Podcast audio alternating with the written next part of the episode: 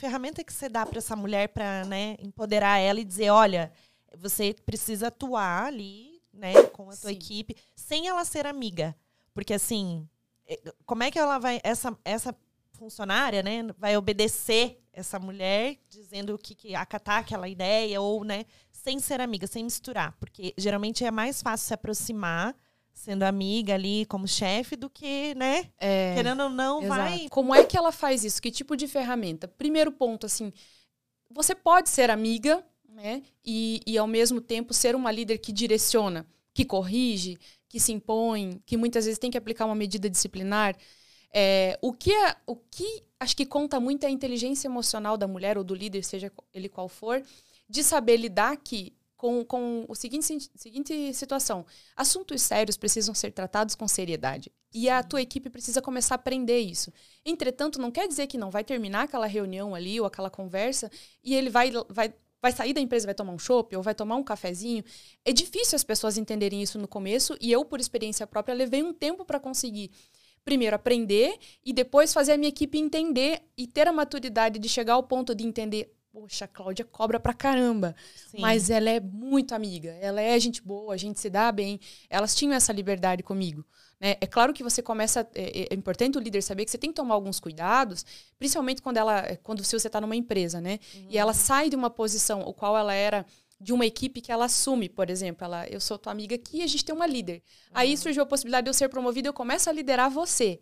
Eles enfrentam muito, principalmente mulher, muita dificuldade. Sim. Parece uma afronta. Ah, agora, sei lá, tá se achando, subiu, agora tá do lado de lá. Esse é um dos maiores dificuldades que eles têm. E no começo, quando você se posiciona dessa forma, vai gerar uma estranheza, elas não vão aceitar. E eu, obviamente, sofri com isso. Eu era muito amiga das meninas e aí, quando eu é, é, sei lá, quando eu cobrava realmente é. um resultado e eu tinha que falar sério. É tão né? difícil. Né? Elas não gostavam, assim, Sim. e ficavam emburradas comigo. No outro dia, elas ficavam diferentes comigo. Aquilo me doía no fundo da alma, porque eu falava assim: meu Deus, eu não, acho que eu não vou saber ser líder e tal. E aos poucos eu fui fazendo elas perceberem.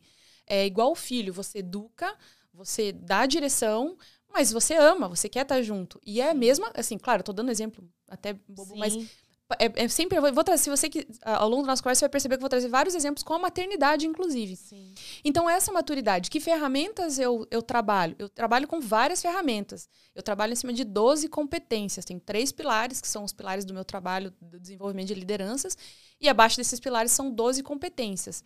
Então, quando a gente começa um processo, ela se autoavalia né, nessas 12 competências, o que é que está mais baixo para ela? Ah, isso aqui eu consigo lidar bem, eu dou uma nota 8. Isso aqui eu, ai, sou percebi que sou péssima. Aí eu vou trazendo, pedindo para ela trazer evidências é ela do porquê. que já vai nesse, é ela. ela. ali ela já faz esse processo de autoconhecimento para adquirir uma autoconfiança, Exatamente. né, em atuar naquilo. Exatamente. E você falou um ponto muito importante que é no, é igual filho, né, a gente educa e ama. Isso é muito importante a gente trazer porque existe, existem ferramentas da disciplina positiva. Todo mundo fala, ah, é disciplina positiva. Agora o filho tem que ser disciplinado, é uma técnica para educar. Não, eu acho que eu encaro como um recurso, né? A mãe, ela também precisa de repertório para educar. Com certeza. Então, não é só você sair falando o que você acha que é para falar e tá tudo bem porque é o seu filho. Não, ele é um ser humano, só que menor.